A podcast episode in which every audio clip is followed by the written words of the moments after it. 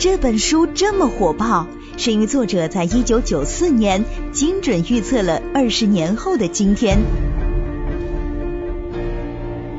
今天节目的一开始，我想请大家把眼睛闭上，咱们想象一下，在一九九四年，那个时候啊，你只是刚刚听说一个叫互联网的新奇装置。哎，问题来了，那那个时候你是不是能预见到它在短短二十年内对我们人类产生的神奇影响呢？哈哈，这是不太可能的。但是如果这本书让你相信作者凯文·凯利似乎有通灵能力，也请你不要惊讶，因为他的确在这本书里成功的并且精准的预测了未来。在这本书里啊，你会找到以下问题的答案：为什么这本书是电影《黑客帝国》所有演员的必读本，包括基努·里维斯也要反复研究？为什么人工智能的出现会让我们产生恐惧？还有，为什么信用卡应该消失在过去的二十年里？以及一个电脑程序究竟是怎样证明达尔文对自然进化论的描述并不完整？等等，想知道吗？不要走开，请您继续收听。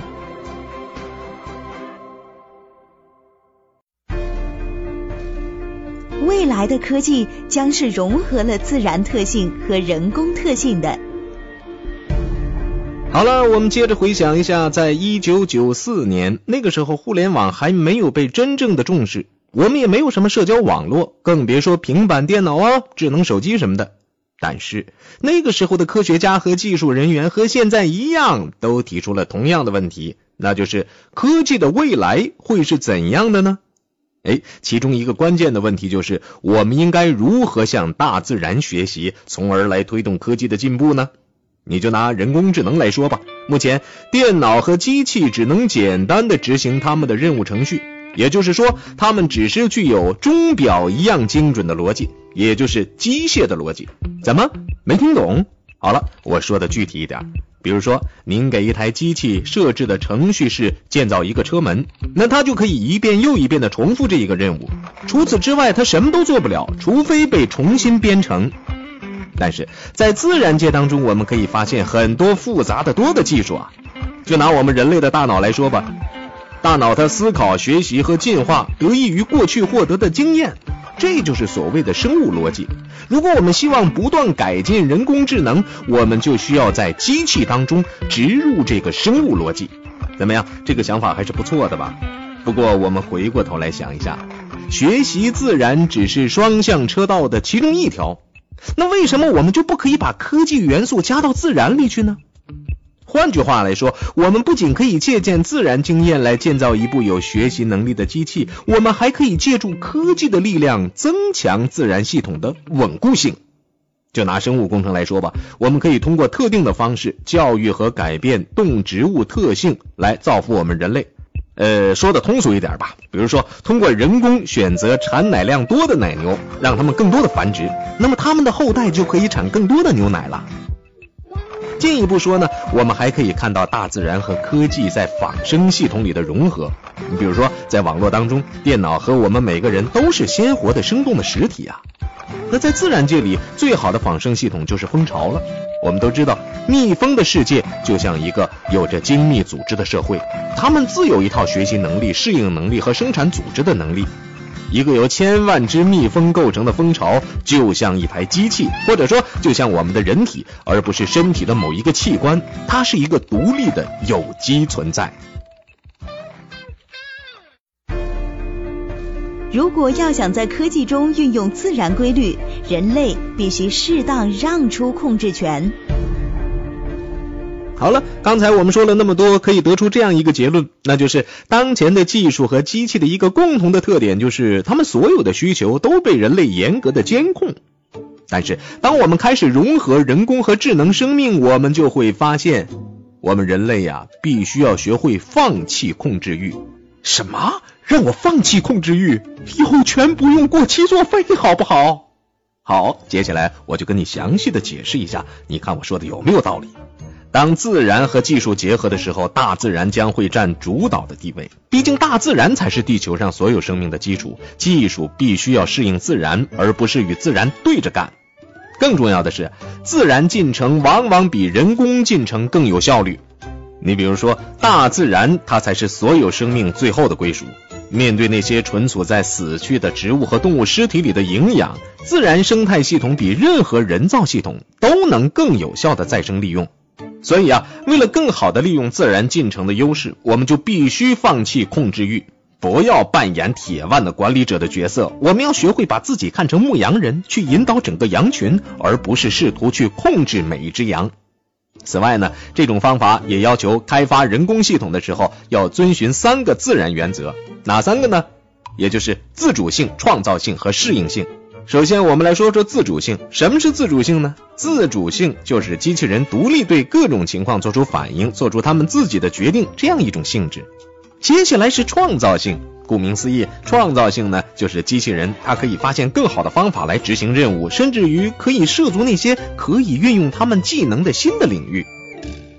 再有就是适应性，机器人可以随着情形和环境的改变而学习和进化，来适应整个环境。总而言之，二十一世纪人类的主要挑战之一将是放弃操作人工系统，让他们根据自然原则自行发展。我们可以把蜂群所具有的灵活性特点运用到科技网络中。哎，你见过一群蜜蜂吗？如果见过，你肯定会为它们移动时的一致性所惊讶。它们就像是同一个有机体，有着相同的想法。事实上，我们人类可以从群体系统当中学到很多东西。它们表现出来的许多特点，都是我们在融合自然和科技的时候所希望看到的。比如说，群体系统没有集权等级的控制，系统当中所有个体都有自主性，每个个体都等级相同。在蜂群当中，每个蜜蜂都是自主的，不存在有一个特别的蜜蜂董事长或者蜜蜂经理做决策，所有决定都是共同决策。更重要的是，群体系统具有高度适应性和复原性。当失去了几个个体，也就是说几只蜜蜂的死亡，只会影响这些死去的蜜蜂，而整个蜂群可以继续的生存下来。那么，我们如何把这些优点运用到科技当中呢？对了，就是构建网络。网络就像人工版的蜂群，它包含各种子单元，我们称之为节点。节点之间相互连接而形成网络。如果我们有这样的一个信息交流的网络，那么这个网络将具有高度的稳定性。信息从这个节点传播到另一个节点，也就是说，即使单个节点发生故障，那么信息仍然可以通过另外的路径来传递。这就是为什么互联网不可能完全被淘汰，只有单个网站或网络的某个部分会被淘汰。其实发展这样的网络并不难，很简单呢。只要增加更多的节点到网络当中，就好比往朋友圈当中添加更多的朋友，只会让你的关系网越来越广，你所能联系到的人越来越多呀。更重要的是，每添加一个节点，将使相互之间的连接呈指数性的增加。更多的连接，使得信息传递的途径更多，从而增强了网络的稳固性。怎么没听懂？好，我举一个浅显的例子，请您连线三个不同的点。嗯，正如您看到的，它有三条连线，也就是一个有着三条连接线的网络。现在，请您试着添加一个点，那您就会发现这个网络不只有四条连接线，而是有六条连接线了。怎么还在摇头？那好，取出一张纸，试着画画吧。网络思维可以转变经济性质，让它更环保，对消费者更友好。来，我们想象有这样一个世界，没有任何大型企业或组织，每个人都经营着自己一个人的公司。哈哈，听起来很疯狂吧？但这就是网络思维应用到经济上带来的结果，那就是网络经济。今天，如果你想买一把椅子，根据一间公司的流程，它会掌控生产和交付过程的每一个阶段，从椅子的设计直到送到您的家里。然而，在网络经济当中，每一个阶段将是由一个特定的节点去处理。比如说，您代表节点一，找到一个生产经理，这里他代表节点二。那么这个节点二呢，他会联系设计师，也就是节点三进行设计。这个设计师会把设计图给到木匠，也就是节点四。那么这个木匠呢，就会打造这把椅子。然后木匠和物流人员节点五取得联系，由物流人员把这个成品送到您的家里。这个过程很可能是独一无二的。为什么这么说呢？因为一旦椅子已经发运，这一轮的节点组合可能永远都不会再被使用。如果有其他的人也需要这把椅子怎么办呢？那么他的椅子的制造发运流程很可能采取网络中不同的路径进行。那么问题来了，这种网络经济比传统经济它好在哪儿呢？首先，它更环保啊！只有消费者在相应的网络中提出要求，商品才会被生产。这样一来，它不会造成多余的生产。更重要的是，网络经济鼓励资源回收啊。当使用者用完这个物品，他让这个物品回到网络中给别人使用，或者把这个物品分解成原材料。其次呢，消费者有更多的话语权。在网络经济当中，我们生产者必须要满足特定的消费者的需求，还有个性化的定制服务。你比如说，我想要一把有五个腿的蓝色的木质椅子。同样，消费者本身也是生产网络的一部分。比如说，网络浏览器火狐，它就是消费者众筹生产出来的。互联网经济时代，我们需要通过加密信息来保护个人隐私。正像您见到的这样，网络思维可以提供很多好处，但是网络也带来一些问题，其中最重要的是个人隐私的保护。我们担心个人隐私问题，为什么呢？因为在网络环境下，每个人都需要和别人分享大量关于自己的信息，这样才便于网络的有效运转。但是呢，与此同时，问题来了，我们又不希望自己所有的信息都公之于众，这怎么办呢？所以要有一个方法，让参与网络的每一个人都可以保护我们自己的个人隐私。有人说那简单呢，删掉网上的个人信息啊。哎，这个方法看似行得通，但是问题是由谁来删？谁可以这样做呢？有人认为，哎呀，这个权利应该留给私人机构，而不是由中央集权的政府所掌控。但是这也会有问题。如果私人公司滥用这种权利，为了谋取利益，把用户的资料和信息提供给犯罪集团或者个人，那怎么办呢？因此，加密才是更好的解决方案。也就是让信息以加密的形式存在于网络当中，只有通过授权的人可以解码、获取或者是删除信息。那最典型的加密的例子就是电子现金。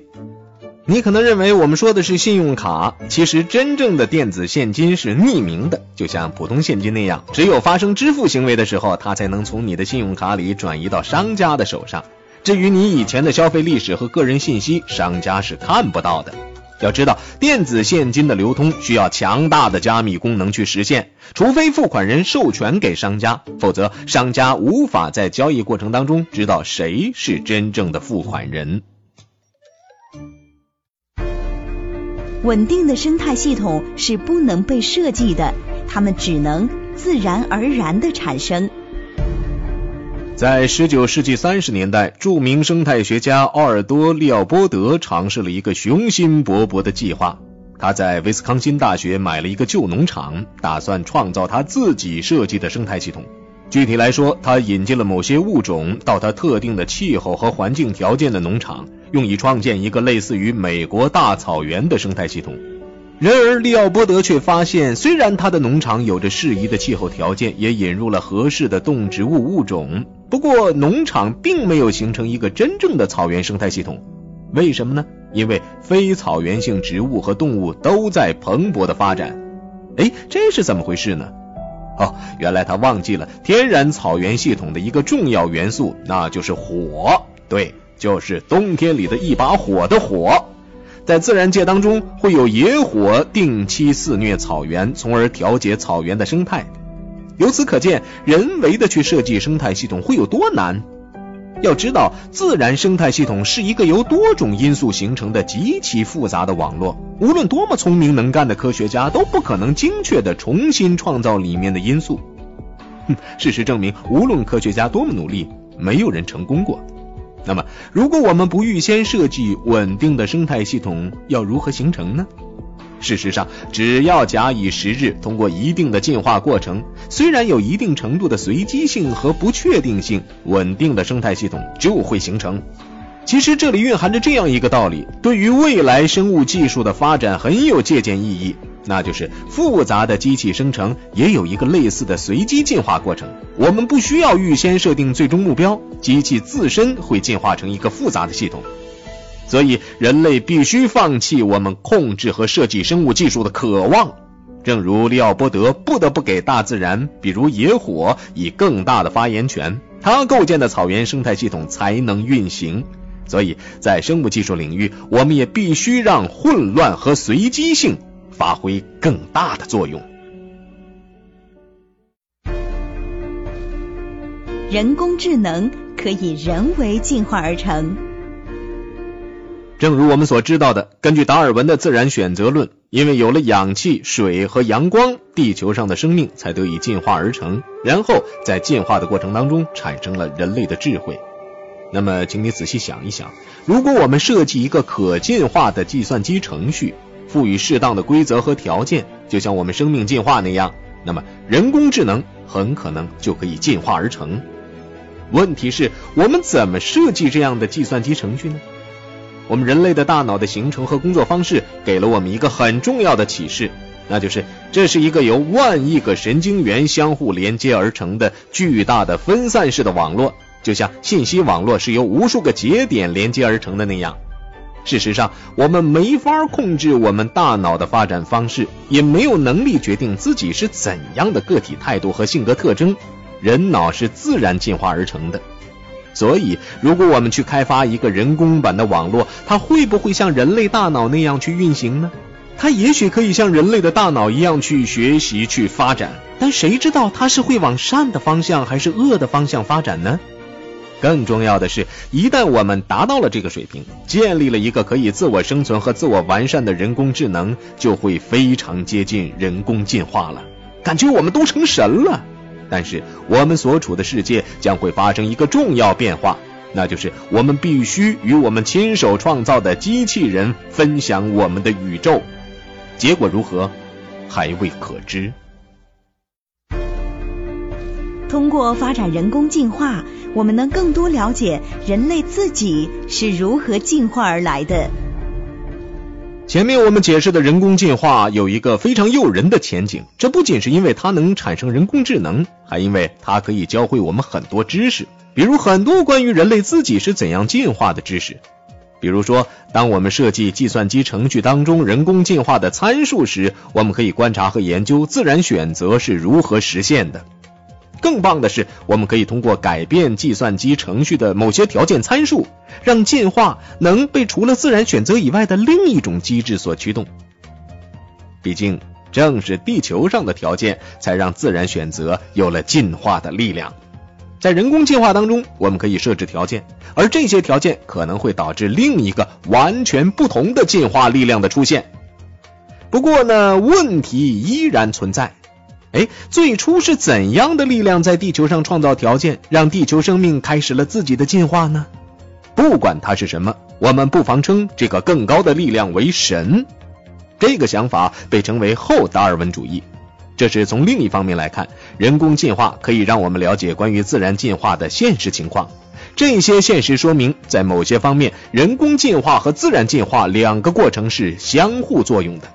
比如说，我们可能会观察到违背进化论的现象，比如基因突变并不是随机的，而是应对环境而发生的；比如人类活动导致的环境变化，自然进化和人工进化过程就相互作用，导致了基因突变；或者因为现在的进化论已经流行很久了，我们已经习惯接受了，就像汽车行业的认定，标准的汽车就应该是四个轮子啊。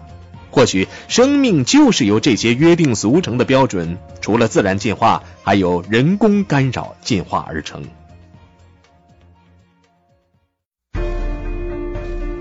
在混乱情况下，我们也可以预测方向，但只限于短期预测。你知道股票市场和一个松开口的气球在房间里乱飞有什么共同之处吗？乍一看，他们似乎完全是混乱的过程，但是你仔细观察，就会发现一些可以预测的规律。对于一个新手投资者而言，他看股票市场会觉得这股票的价格曲线似乎波动太大了。但是当他了解了经济之后，他就会发现，哎，许多股票的走势是可以预测的。同样的，如果你松开了一个气球口，当它泄了气在房间里乱飞的时候，你试图抓住它，你首先就会发现这是几乎不可能完成的任务。但是别着急，多试几次。哎，很快你就会发现自己可以预测它运动方向的能力提高了。看起来这两种混乱情况当中似乎都有一定的规律，但是无论是哪种情况，我们都没有真正理解混乱背后的过程。我们只是根据几次练习形成了一定的经验，靠这些经验来判断接下来会发生什么。这就是所谓的良性近视。虽然看的并不完全准确，但是它可以帮助我们对混乱的进程做出短期的预测，但是对于长期预测就会过时。比如说，在股票市场上，投资者可能会注意到，哎，石油价格保持上涨的趋势很久了，然后投资者会基于经验法则进行投资，也就是说，投资者会觉得，哼，石油价格上涨趋势将会持续下去，他很可能在短期内获得利润。但是石油的价格迟早会下跌，他就会赔钱，经验法则就会过时不适用了。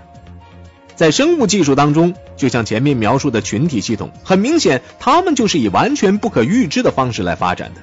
尽管我们可以使用良性近视去进行短期的预测，但是再往后，在很长的未来，我们还是不知道会发生什么。